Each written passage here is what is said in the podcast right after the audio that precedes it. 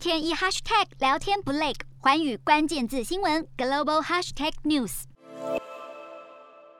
本周的国际新闻焦点，毫无疑问的是放在众所瞩目的拜习高峰会上。看待拜习高峰会，其实我们大概可以从气氛、意义以及中美互相看待两国关系未来的态度这三个层面来分析。从最表面的气氛来说，双方都刻意摆出友好的姿态来缓和紧张的局势。从拜登跟习近平两人互称好友，凸显过去曾经有过的交集，拉近彼此关系，到双方的服装打扮各自。选用了对方政党颜色的领带来表达尊重。很显然的，过去十个多月以来累积的紧张，让两位领导人都希望在气氛上至少稍微下点功夫。当然，我们解读，我们也可以解读双方只是先礼后兵。不过，毫无疑问的，双方会谈的气氛至少比今年三月的阿拉斯加会议要友善许多。至于高峰会传递什么样的意义呢？大概可以从两个层面来看，一个是象征意义，另一个是实质的意义。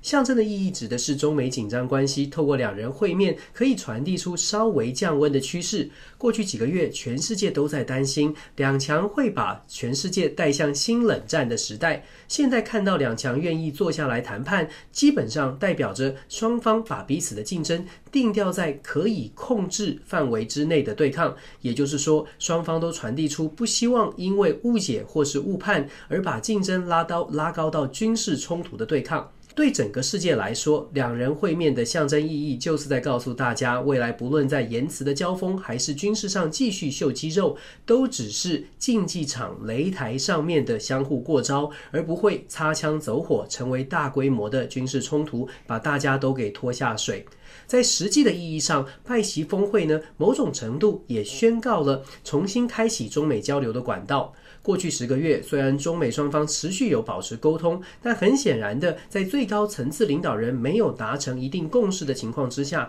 各阶层官员的交流其实都没能有效的在实际行动上或政策上产生效果。拜习会之后，中美交流渴望因为确定了斗而不破的基本交流基础，让各阶层的对对话呢，有机会针对实际政策深入的来谈判。尤其是在中美高贸易高度互赖的情况之下，世界最大的两个经济体其实早就应该要更冷静的在竞争以及各自争取利益的呃之间呢取得平衡。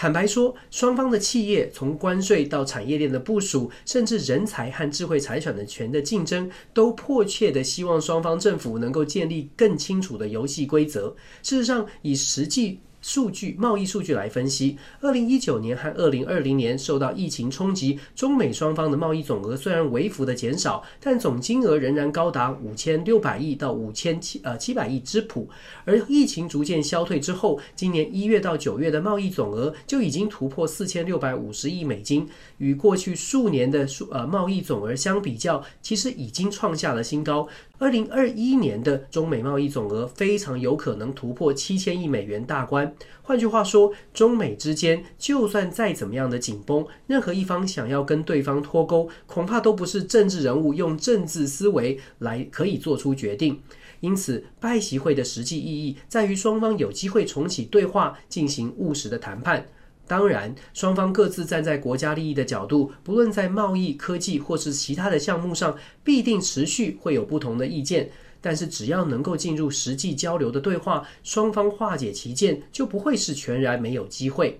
最后，我们从中美双方面对未来两国关系的态度来看，从拜习会双方交手可以看出，现在的中国跟过去在一超多强体系当中那个愿意韬光养晦、配合美国行事的中国已经大不相同。虽然这跟习近平本人的领导风格和他主打中国已经强起来的战狼式对外政策脱不了关系，可是连美国也不得不承认，当今的中国整体国力已经不再是美国拍桌，中国就会唯命是从的小弟。习近平的强势反映出他对于中国实力有一定的底气，加上六中全会之后，让他进一步巩固在国内的政治实力。虽然不是完全没有挑战，但对内的控制以及中国共产党政权稳固的程度，或许远比目前在美国国内遇到政党对立，甚至搞不定自己党内同志的拜登总统更有运作的空间，可以来经营外交政策。相较之下，美国在疫情控受到控制之后，美国民意对于拜登政府的期待开始转向。目前美国国内物价飞涨，能源价格攀升，加上贫富差距和族群争议，其实都没有明显的改善。接下来，拜登政府在二零二二年关键的其中选举，如果不能让美国民众感觉到生活有好转的趋势，导致民主党在参众两院都失去多数。拜登总统恐怕不只是提前跛脚，还会因为国内政局不稳，失去跟中国谈判的筹码。习近平当然很清楚拜登政府的隐忧，相较于拜登不知道还能做多久，可以想见，习近平现在有更多的时间和空间来思考，究竟要不要配合拜登。相较之下，拜登反而没有太多的时间可以等待。我们从气氛，从未来的交流态度，基本上中美之间形成的默契，就是让各自在自己的民众面前能够有所交代。拜习峰会看似没有突破性的进展，但象征意义和增加交流这两点，其实已经看出了这场会议有所价值。洞悉全球走向，掌握世界脉动，无所不谈，深入分析。我是何荣。环宇全世界全新升级二点零版，锁定每周三、周六晚间九点，环宇新闻 MOD 五零一中加八五凯播二二二以及 YouTube 频道同步首播，晚间十点完整版就在环宇全世界 YouTube 频道。